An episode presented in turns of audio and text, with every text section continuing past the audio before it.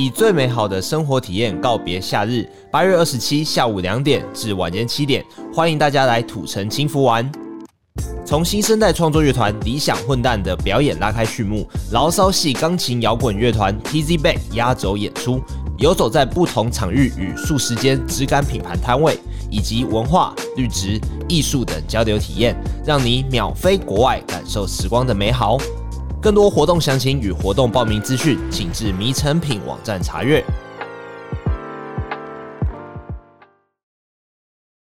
有些人说他不善社交，可是这世界你不可能完全不社交，他可能只是需要不是那么多喧哗的社交。当他在独处或者在自己一个人，不管是阅读或是戴着耳机的时候，他可以得到很多能量，这是他充电的方式。那这个二十四小时的书店，它就是永远张开它的双臂迎接你，静静的跟你在内心有无数对话的地方。欢迎收听迷成品 Podcast 放送观点，在这个单元里，我们邀请各行各业的来宾对谈，透过多元主题分享，一起领略思想的跨越以及对美好生活的想象。大家好，我是子瑜。书店的场域里承载了各类文字与想象体验。诚品在信义二十四小时满二周年之际，发起了故事募集计划，精选六篇读者故事，与你分享他们在信义书店的心情记事。在这里承载了无可取代的回忆。今天的诚品故事募集，邀请到我们的诚品之友，也是诚品信义艺术书区的梦境导览人连俞涵，来帮我们念这些故事，和读者互动。欢迎连俞涵。Hello，迷成品的听众好，我是连玉涵。玉涵，我们今天要请你来当一下深夜 DJ，就是念出这些投稿故事，嗯、给予我们的一些读者 feedback 这样子。最近有看一个电影叫做《就在今夜》，它也是这种深夜陪伴大家的声音。谢谢诚品邀请我来这么梦幻的工作，让我可以用比较适合夜晚的声音带大家来分享这些投稿的小故事，让大家。在声音中与诚品书店相遇。那我们接下来进入第一则故事喽。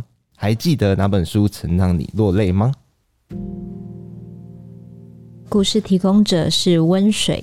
他说：“习惯不用上班的平日，来到信义诚品翻翻书。如果找到喜欢的，便会找个位子坐下来翻阅一阵子。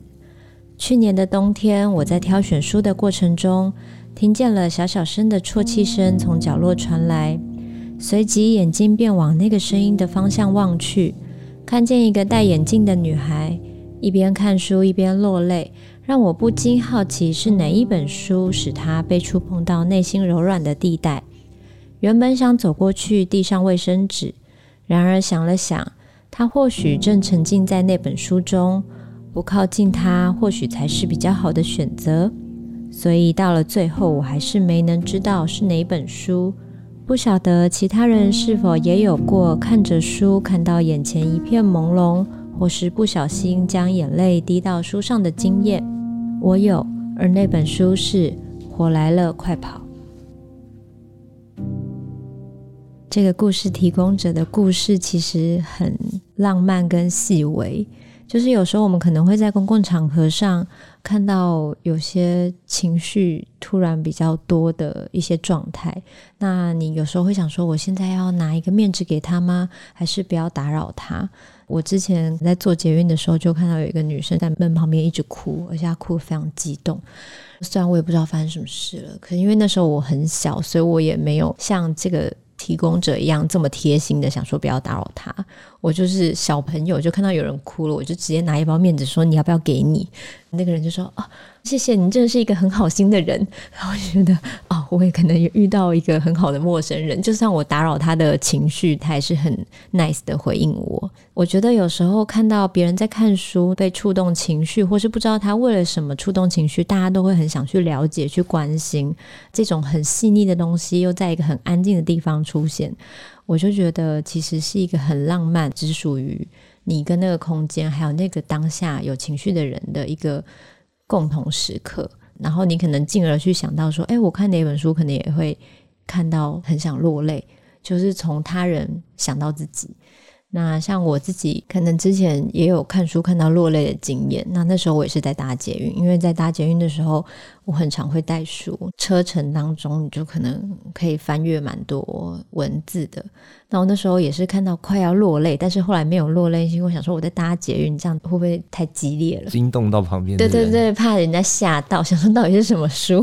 然后，但我那时候看的是《编舟记》，它是在讲一个字典编辑的过程。因为就我对文字也很喜欢，所以我就看到那本编舟记，就是有人花费了一生，这样一生悬命的，就为了编好那个字典，我就觉得好感动哦。但这种感动可能就只有我跟那本书的那个当下，所以我能明白，就是不管眼泪它代表什么，它触动你什么情绪，都是一个释放的过程。我觉得这个故事是很浪漫、很可爱的。谢谢约翰。那我们接下来到下一则故事。是秘密基地。那这则故事的故事提供者叫北极星。他说，还在读大学的时候，曾向往在成品工作。看到成品由面试，就毫不犹豫地递了履历。紧张又顺利地通过面试后，因为要轮班，不得不忍痛放弃。虽然学校有自己的成品书店，但通常是跟学生的作息。晚上是不开门的，敦南诚品成了我唯一的小天地。那时候还没有 Netflix，半夜睡不着的时候，常常会骑着车去诚品。喜欢人烟稀少的时候，用自己的节奏沉浸在书本的世界。随着敦南诚品的熄灯，信义诚品的接棒，有时总觉得少了点什么，也加上离现在住的地方又比较远，就比较少去了。于是，在前天才突然发现信义诚品有个妇科蹲男的角落，当下又惊又喜。踏上熟悉的木头阶梯，地板传来不太安静的脚步声，一种怀念的心情油然而生。以后会更常来的，念旧的我如此想着。天呐！我觉得这个东西呢，就是共同回忆。因为我们以前都有在敦南诚品，就是晚上没地方去的时候，觉得有一个地方永远充满着光亮，然后那个木头地板，走路的时候你就是会听到自己的脚步声。有一些人可能会靠在木头地板边或是楼梯间看书，然后你要。经过它的时候也是小心的，大家都很有默契，很安静的。虽然它不是图书馆，可是我觉得敦南诚品它就是会有一个让人静下来的氛围。大家好像都很有默契的在自己阅读的小世界里面。有时候其实比较晚睡或是凌晨的时候，的确人烟稀少，也比较安静，好像你终于有时间静下来思考自己的事情，不被打扰。那这时候有书本陪伴，其实是很好的。那当然，敦南成品熄灯之后，换信义成品也是二十四小时。有时候一个距离可能就会让你比较少去某个地方。不过，当他发现这里有复刻敦南成品的小地方的时候，可能又把他拉回当年的回忆。所以，当你有回忆、有故事的时候，你就会一再的拜访。希望大家就是无论。在何时记得有一个二十四小时为你亮着的书店，让你可以去拜访，可以去享受你自己的时光。诶，那于涵，你最常驻足在哪一间成品呢？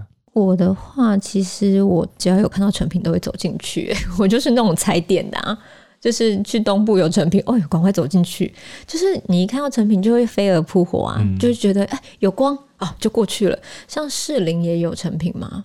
然后就是我记得那时候就是捷运站出来，我以前也很常去士林成品，因为觉得一下捷运就可以到了。哦，那间收掉了。对啊，所以就是 我觉得呢，眼泪流下来。有生之年，你看到成品就是要飞蛾扑火，因为我觉得实体书店在现在真的不容易。有时候你就是一没逛到，哎，他可能哪一年就是突然收掉。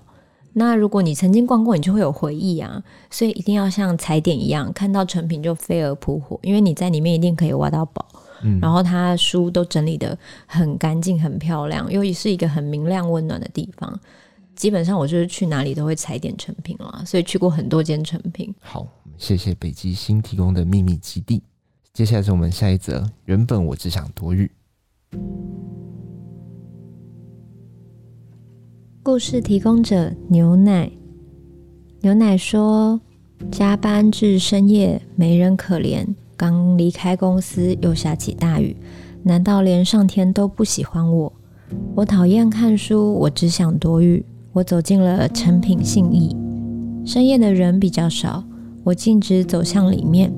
当我闻到醇香的咖啡气味的时候，几乎是同时间，一双温柔的眼睛配上温暖的语气，询问我是否需要一杯热咖啡，同时递给我一叠纸巾，示意我擦擦头上、脸上、身上的雨水。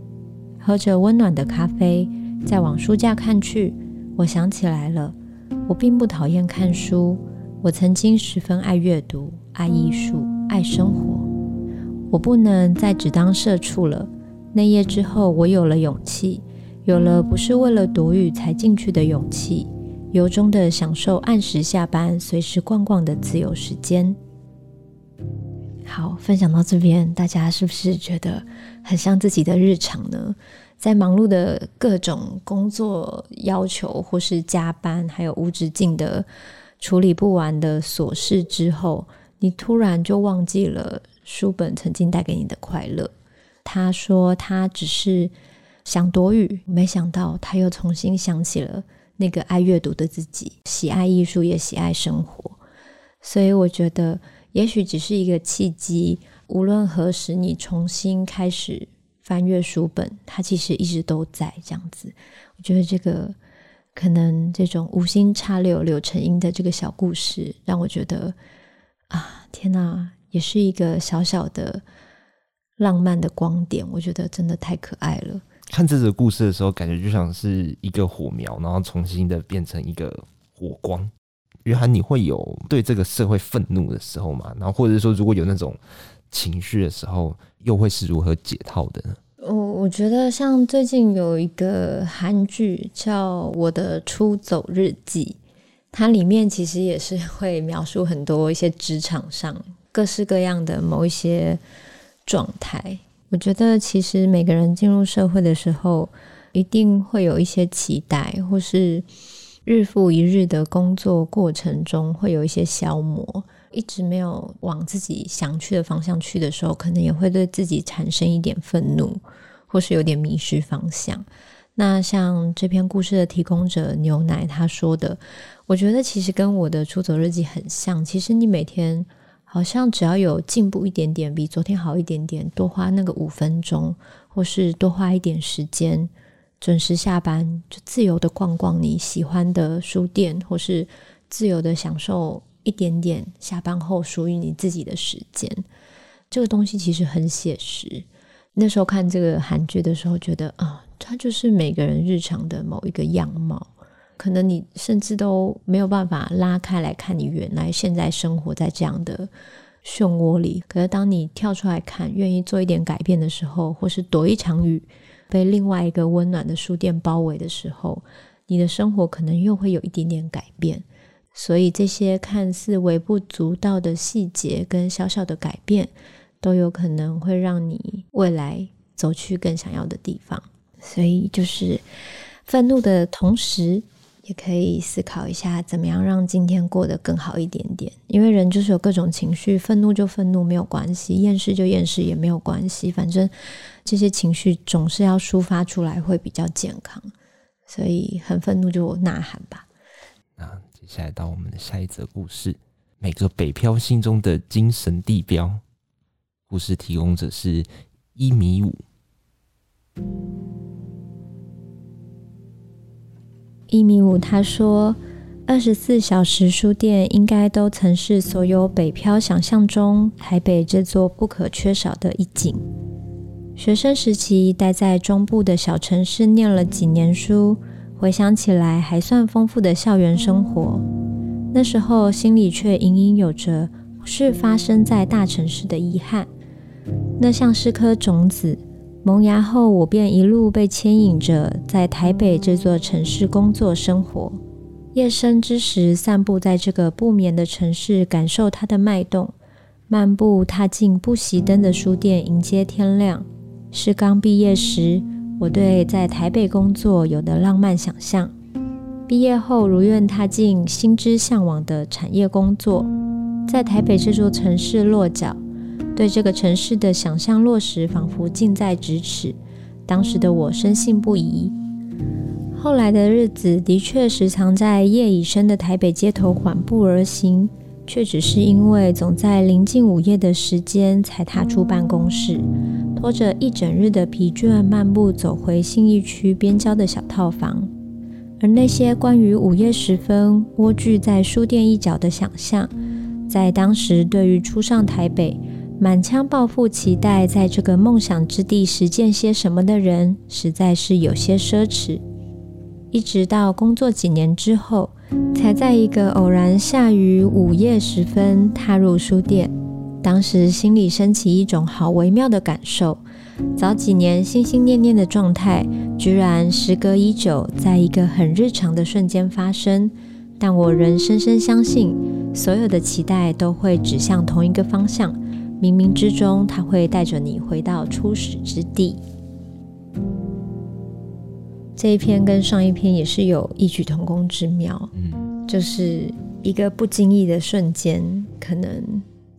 一个人是找回了某一个曾经喜欢的阅读跟生活的感觉，一个是终于实现了自己当初上台北的时候想要做的事情，跟想要有的那种很微妙的待在书店里，就是很奢侈的享受的那种瞬间。那我觉得我们常常在许下心愿的时候。当下可能是很想要、很想要、很向往、很向往，可是久了以后，在过了那个许愿的瞬间，你可能忘记自己许过这样的愿望，直到猛然间，不知不觉中，你默默的走向你当初许下的那个愿望，而在那个当下，你才会又想起你曾经许愿的那个当下。我觉得这个就是你从过去到现在，然后你的现在其实。会带你拉回过去的某一个点，就是这个时间的流动，其实很像一个圆，它不是一条直线。你会在现在与你的过去相遇，也会在过去与你的未来相遇。所以，我觉得，其实，在实现自己梦想或是自己想要达到的地方的这个时间点，要相信这个世界的时间轴会带你慢慢的转向你期待的方向。好，我们谢谢一米五。下一则故事呢，就不是职场的故事了，是阿公去哪里？故事提供者是 Rachel。Rachel 说，父亲过世后，孩子常困惑地问我：“阿公去哪里了？”我这里没有答案，于是我牵着孩子的小手，到了成品的儿童图书区，坐在木质阶梯上，翻阅了一本又一本亲人去世的绘本。真是糟糕，泪水像是自动开启的水龙头，浸湿了孩子递给我的卫生纸。父亲的葬礼，我一滴泪都没有流。哀莫他全身颤抖的身躯还印在我的脑海，只庆幸父亲终于解脱了。现在却坐在阶梯上，莫名的泣不成声，断断续续的念着绘本。孩子似懂非懂的选了一本喜爱的绘本。搭着透明的电梯回去时，他一如往常的开心，好奇地俯瞰外面的世界。孩子小小的脸庞倒映在玻璃上。他说：“还是不知道阿公去哪里了。”其实妈咪也不懂，但不管阿公在哪里，他一定很爱你，也知道我们都很想念他。嗯，其实跟小孩解释什么是死亡。或是小孩第一次有这个死亡的概念的时候，好像有一点抽象。其实像那种童书区、绘本区，那个绘本不是只是给小孩子看的，很多绘本其实充满了隐喻，充满了哲学性，也充满了大人可以重新回去看看的东西。那我觉得大人读绘本给小孩听啊，就是这种好像床边故事的一些。片段啊，很常出现在电影当中。我觉得，无论我们的时代变得多么快，大家开始用手机啊、平板啊各种方式去吸引自己的注意力，或是拿手机、平板给小孩子玩。但我都觉得，其实翻开一本绘本，让小朋友进入图像跟绘本的世界、跟文字的世界、跟想象力的世界，其实他的想象力跟他的各种延伸，也许会更鲜活。那有时候，其实你要找一个答案，书本它并不一定会给你一个直接的答案，它有可能是在你遇到某一件事情的时候，你可能会突然想起某一段文字，想起某一个你阅读时的感觉跟画面。那那个相对应的东西，它可能会在某个时刻回应你，或是你正经历了什么事情，而正好又遇到了某一本书，它刚好回应你的感受。所以我觉得，无论是大人还是小孩，都是很适合走进成品的童书区，翻翻绘本，跟小孩一起进入这样的世界。因为每个大人曾经也是小孩嘛。一起回到小时候，唤醒心中的小孩，而且你自己的孩子也陪伴着你心中的小孩，我觉得这其实蛮温暖的。好，谢谢 Rachel 的故事。那接下来到我们的故事第六则，Where she needn't wear her headphone。故事提供者是 K。K 说：睡不着的人能去哪？灯火通明的书店没有恼人的寂寞。也是唯一不需要戴上耳机的地方。他和我说，他不喜欢列书单，喜欢漫无目的的晃进书店，然后漫无目的的浏览一列列的书架。我问他，包括商业、财经跟城市用书吗？他说我很烦，很扫兴。在他口中，那个他唯一不需要戴上耳机的地方，他能站在摆着许多电影相关的书籍的书架前。盯着琳琅满目的导演姓名发呆，然后他说：“一个月过后，在书店不小心把侯麦看完了，因为感觉有点愧疚，所以就把它买回家了。他觉得这个世界太吵，但夜晚的孤独又过于喧嚣。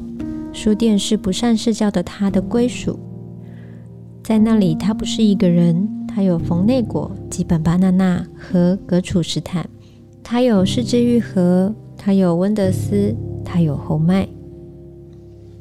好哦，我觉得其实有时候戴上耳机啊，就是尤其是现在还有抗噪耳机，就你一戴上去，把抗噪模式打开，就算你不放音乐，不放什么，它就是可以仿佛阻隔了空气，让你进入真空的状态，而且有点像一种态度。对，有时候你可能进入到你自己的世界，它就是，例如说一抗噪，你可能声音都被吸掉了。嗯，你可以专心的听音乐啊，或是你想要听个 podcast，你就是想要在自己的内心流动的过程中跟自己相处。